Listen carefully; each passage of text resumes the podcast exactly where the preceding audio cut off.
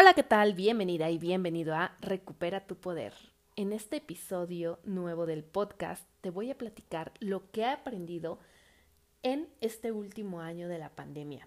Porque déjame te digo que tan, tan, hace unos días cumplí 33 años. Y no me da pena decirlo porque porque a pesar de tener esa edad yo me siento más joven siento que apenas estoy descubriendo quién soy, que muchas cosas todavía me faltan por vivir, que necesito aprender todavía muchísimo sobre mí misma, sobre lo que me rodea y simple y sencillamente estoy agradecida de haber cumplido un año más. Y en este episodio lo quiero dedicar a cómo ha sido esa transición de estar ya un año en la pandemia, celebrar mi cumpleaños número 32 y después celebrar mi cumpleaños número 33, para que si tú te sientes un poquito estresado, si te sientes ansioso, bueno, sepas que yo también me llegué a sentir así y te voy a contar cómo fue que logré pasar al otro lado. Y bueno, déjame decirte que el año pasado, cuando cumplí 32 años, bueno, el celebrar mi cumpleaños fue un poco... Mmm, fue significativo, pero fue totalmente distinto a como estaba acostumbrada a celebrarlo, porque estaba acostumbrada a salir, con mi hija, perdernos un día, olvidarnos de todo y simple y sencillamente dedicarnos a disfrutarnos. Y bueno, en esa ocasión no lo pudimos hacer, lo tuvimos que celebrar en casa y fue algo muy, muy, muy significativo. Pero en ese momento yo me encontraba deseosa de volver a la normalidad, deseosa de salir a la rutina de el convivir con otras personas, de estar en movimiento en mi trabajo. ¿Por qué? Porque ya lo había vuelto una parte de mí y simple y sencillamente me costaba trabajo imaginar el modificar esta rutina. Entonces al principio sí me costó trabajo, me costó adaptarme a este cambio, a que ya no podíamos movernos de la misma manera. Y después, cuando fueron transcurriendo los meses, déjame decirte que algo increíble pasó. Empecé a dejar de enfocarme en lo de afuera, en las cosas materiales, y empecé a conocerme realmente. Este año ha sido de increíble autoconocimiento para mí, porque simple y sencillamente me he dado cuenta de que soy capaz de hacer cosas que yo misma me había puesto el límite. He disfrutado el estar conmigo. Al principio me costaba mucho trabajo, te lo voy a confesar ¿Por qué? Porque es complicado el callar todo y empezar a escuchar a tus pensamientos, lo que realmente te están diciendo. No que estés con música, no que estés viendo la televisión, no. Cuando estás en completo silencio y cuando te empiezas a conocer, cuando empiezas a analizar los pensamientos que tienes diariamente, te das cuenta de muchas cosas. Te das cuenta de por qué tu vida es como es todos los días.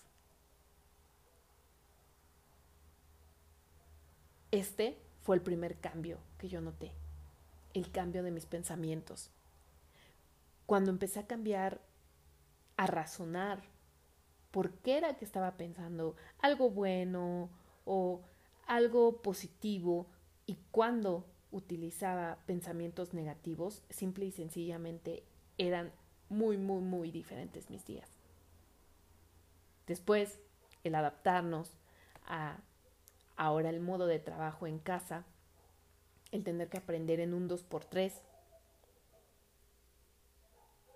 el salir de esa zona de confort que teníamos en la que ya un papel estaba preestablecido, ya sabías qué era lo que tenías que hacer, cuál era el siguiente paso y ahora de repente todo se mueve y tienes que empezar a aprender nuevas habilidades que simple y sencillamente no, no te habías acomodado a hacer y bueno, simple y sencillamente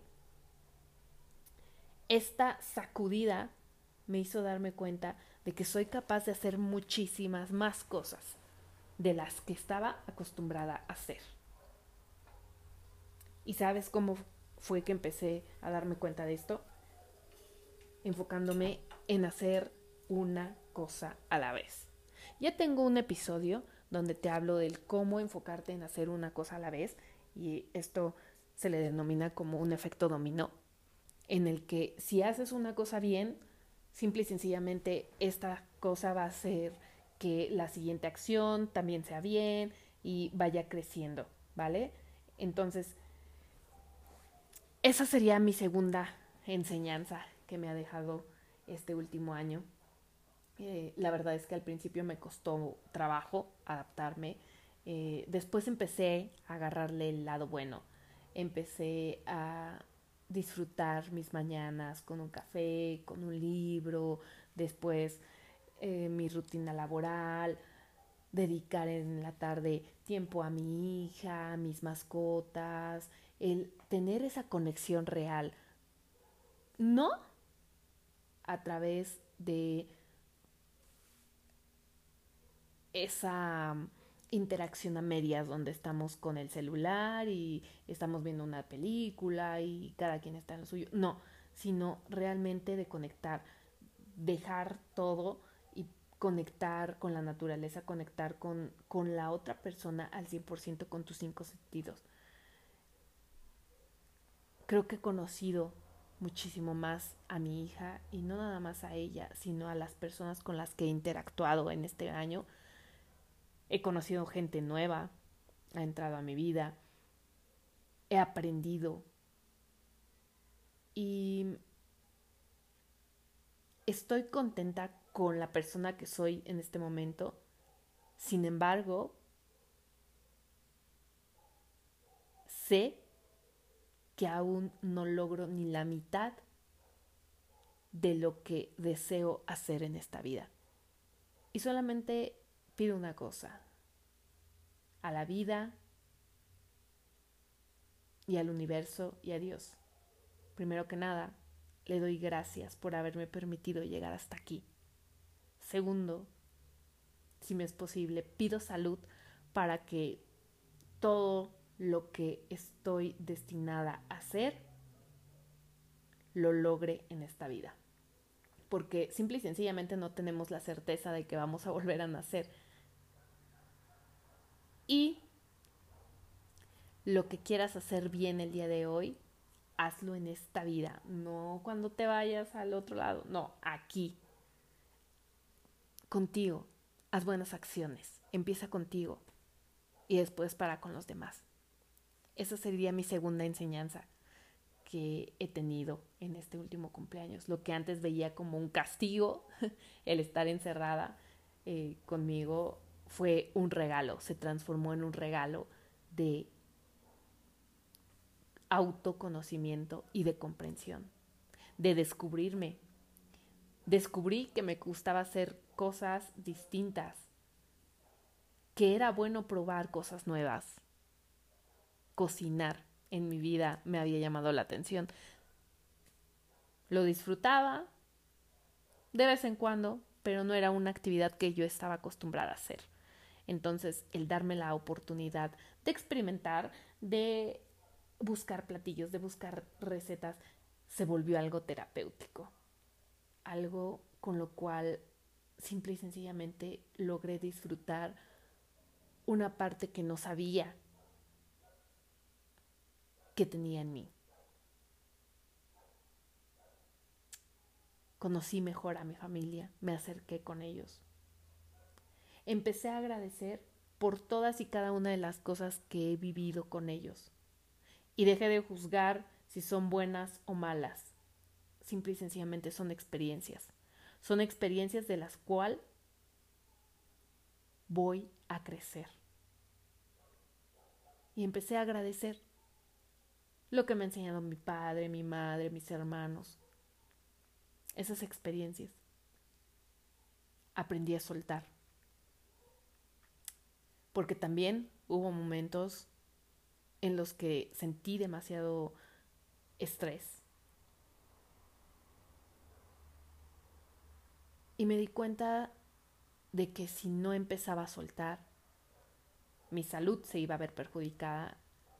Y entonces tuve que regresar a mi centro, a permitir que otras personas vayan a su propio paso, que crezcan, que vivan, que se equivoquen, que aprendan y que cuando estén listos puedan compartir conmigo sus pensamientos, sus sentimientos, sus emociones y no forzar a nadie en el camino. Porque muchas veces nos da miedo el ver que alguien querido se está equivocando y queremos ayudarlo y esa persona todavía no está lista para ser ayudada. No preocuparme por eso. Liberar. Liberar esa necesidad también mía de autocontrol, de querer siempre tener el control. No y respetar el proceso de la otra persona. Acompañar a esa persona, pero sin forzarla. Yo sé que lo que te estoy diciendo a lo mejor puede parecer muy simple, pero el vivirlo, el llevarlo a cabo, créeme, es sumamente complejo.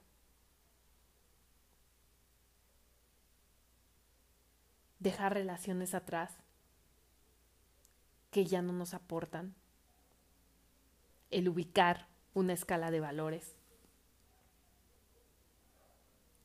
¿Quieres saber qué es la escala de valores? Yo sé que sí.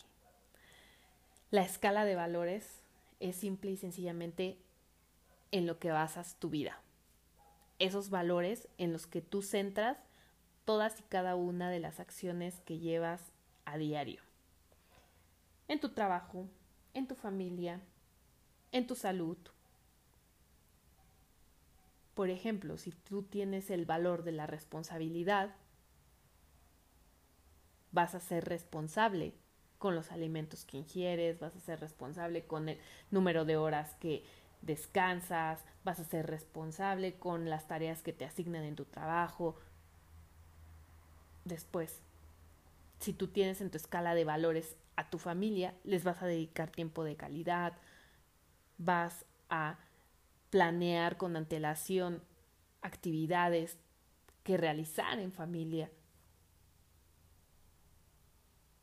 Si tú tienes en tu escala de valores el amor, vas a dedicarle tiempo a tu pareja.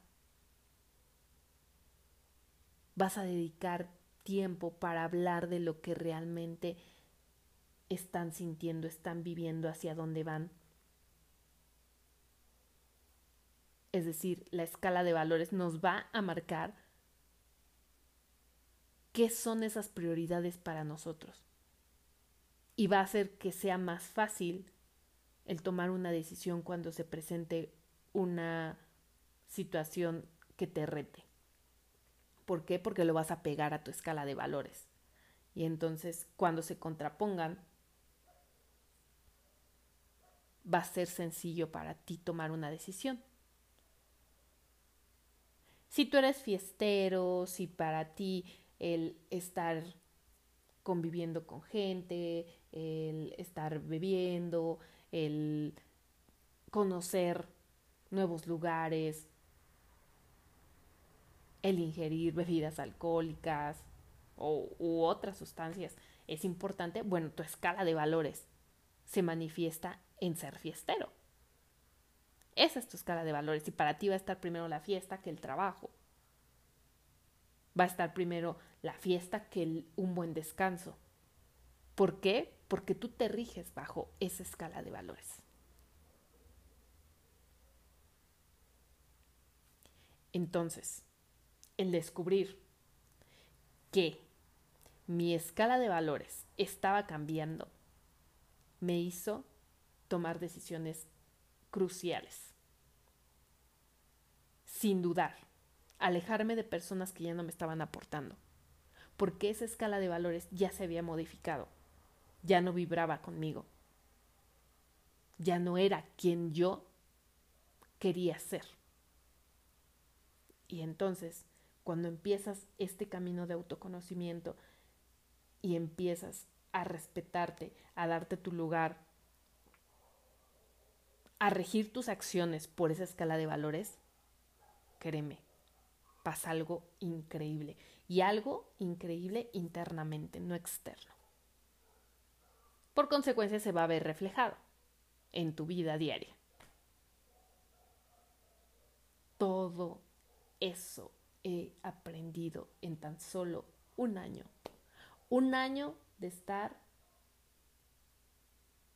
en conexión con mis pensamientos, con mis sentimientos, con mis emociones y también de estar estudiando ese lado racional, el por qué es que suceden las cosas, cuál es la continuidad de los sucesos que han pasado en mi vida y qué emociones fueron las que me llevaron a vivir cada uno de ellos. Y bueno, espero no haber hecho este episodio tan largo, pero quería compartir contigo estos pensamientos que tuve durante este último año y simple y sencillamente los dejo para que tú los analices y si quieres saber más al respecto sobre la escala de valores y cómo adecuarla a tu vida, escríbeme, mándame un mensajito y comparte el episodio si te gustó. Nos vemos en el siguiente.